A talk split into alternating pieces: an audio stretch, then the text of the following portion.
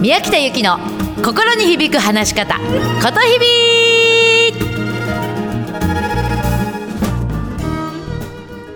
おはようございます。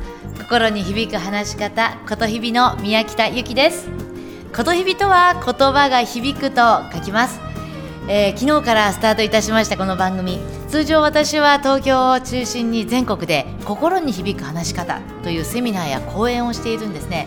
えー、そこでは気に入られる言葉じゃないよ。自分に響く言葉で話そうということをお伝えしています。まあ、延べ3万人以上の方にこんなお話をずっとしてきてるんですね。また10年ほどずっとメルマガ「ことひび通信」というのを毎日配信しています。ここでは周りにの周りの目が気になっちゃってこう自分らしく話せない人に自分らしく話せるようになるメソッドをいろいろな角度から書いております。えー、昨日もねちょっとご案内したんですけど私はもともとずっと役者の仕事を22年ほどやっておりまして、えー、劇団青年座を出た後テレビや舞台に出ておりました。なのでこの心に響く話し方ことひびもこの役者のスキルがベースになったオリジナルメソッドなんです。なので、えー、皆さんの何か話し方とかコミュニケーション人間関係にまつわるお悩みがあったらもうぜひぜひ、えーとこちらの番組宛てにあのお便りをいただきたいんですね。ちょっと一応番組のアドレス申し上げますね。すべて小文字です。メールアットマーク 775fm.com 宮北幸宛までお願いします。Mail アットマーク数字で775小文字で fm.com ですね。はい。でどうぞよろしくお願いいたします。さあえーとですね、今日はいろんなことを話そうと思ってる中でやっぱりねよくいただくお悩みの一つ、うん、ボキャブラリーの増やし方。これもねよくいただくんですね。ボキャブラリー増やしたいんですって、うん、初対面で会ってもすぐ話が終わっちゃって話続かないんですって。よくありませんかね。うん、ボキャブラリーってボキャブラリーを増やすことってねさまざまなメリットがあるんですけれどもうちではまずボキャブラリーが増えると一つのことをいろんな角度から話をすることができます。例えばね私なんか私あのスキューバーダイビングが趣味でもうずっとやっているんだけれどもスキューバーダイビングをいろんな角度から知っておくと例えばスキューバーダイビングを初めてやる人に話す説明の仕方ともう何百本も潜っているような人と話をするでは違いますよね角度がね話す角度が。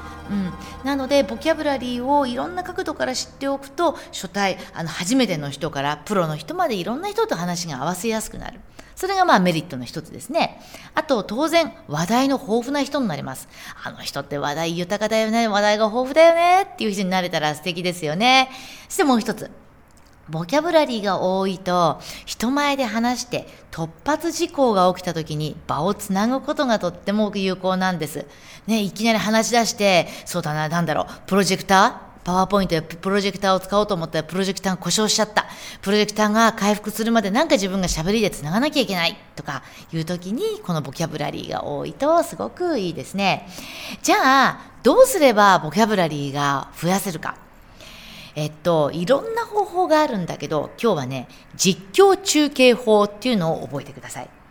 自分が実況中継をするリポーターのような感じに、ブツブツ声に出しながら喋ってもらいたいんですね。例えば今日皆さんがお家に出てから駅に行くまでを実況中継でブツブツブツブツ喋ってもらいたいんです。ね。例えば、ああ、今日も雨ですねって、梅雨明けはいつなんでしょうかあ、この後はテクテク歩いても、あ、いろんな花が咲いてますね、とか何でもいいんですけども、目に飛び込んできたこととか感じたことを声に出してブツブツ言ってもらいたいの。でね、そのブツブツ言う時のコツなんだけれども、目に見えたことを、が一つ、要するに事実を一つ言ったら、その事実に対して必ず感じたことを一個入れてもらいたいんですね。これがポイント。例えばよ、あ、信号が点滅してます。これ事実。渡っちゃいましょう。これ自分が感じたこと。いいですか、うん、あ電車が来たって、これ事実。間に合うかな？これあなたが感じたこと。こうやって一つの事実に一つの感じたことを言ってもらいたいんです。これ例えばね、お家の中でもできるんですね。例えばお家で今日はちょっと料理をしようって言った時に、あ、冷蔵庫に人参とピーマンとキャベツがある。これ事実。あ、じゃあ今日はこれでオリジナルの野菜炒めを作ろう。これあなたが考えたこと、感じたこと。こうやって声に出して事実プラス感じたことをセットで言うことをやってもらいたいんです。そうすると、いつもあなたの感じたことを言うことによって、あなたの人柄が出るんですね。人といいコミュニケーションを築くためには、この人って何を感じてるのかしら、何を考えてるのかしらっていうことが分かると、相手は安心するんです。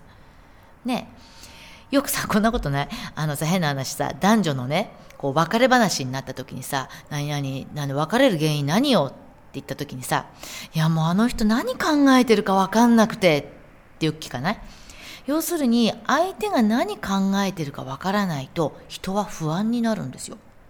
なので、ボキャブラリーを増やしたかったらば、必ずあなたがそれに対してどう思ってるか、どう感じてるかっっていうことをいっぱい言える。そこのボキャブラリーを増やしておくと、相手とは信頼関係が築きやすいんです。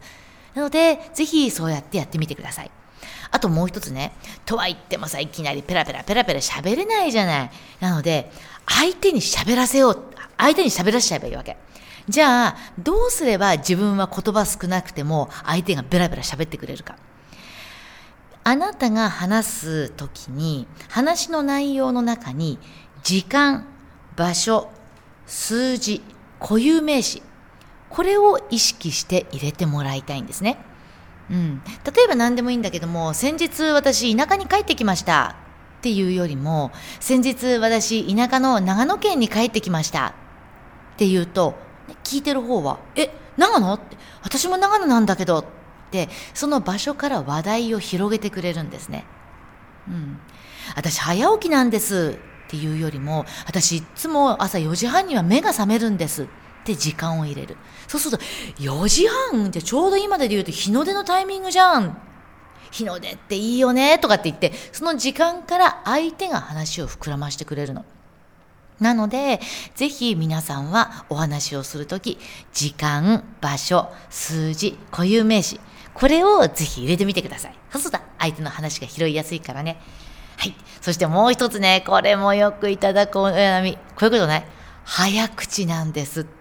もううちもね、レッスンに来る生徒さんの悩みトップ3に入るね。早口を直したいんですって。ね、私も早口なんでね、気をつけてるんだけど、じゃあそもそも、早口になっちゃう原因って何だと思う？この中でもし私のこの話を聞いてる中で自分早口だなって思う人、どんな時に自分早口になっちゃうかちょっと考えてみて。まあね、理由はいっぱいあると思うんだけれども、大きく分けて2つなのね。まず1つがね、焦っちゃう。すごい緊張して焦っちゃう。で、焦って、とにかく自分がちょんちょこちょんちょこ早く喋って、相手と信頼関係築きたいから、バーって喋っちゃうのね。うん。それで早口になっちゃうの。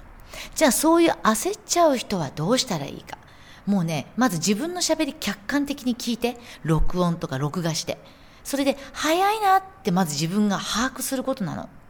うん。で、把握したら、もうゆっくり喋ろっていうしかないから。うん、まず自分が早口だっていうことを客観的に聞いて把握してください。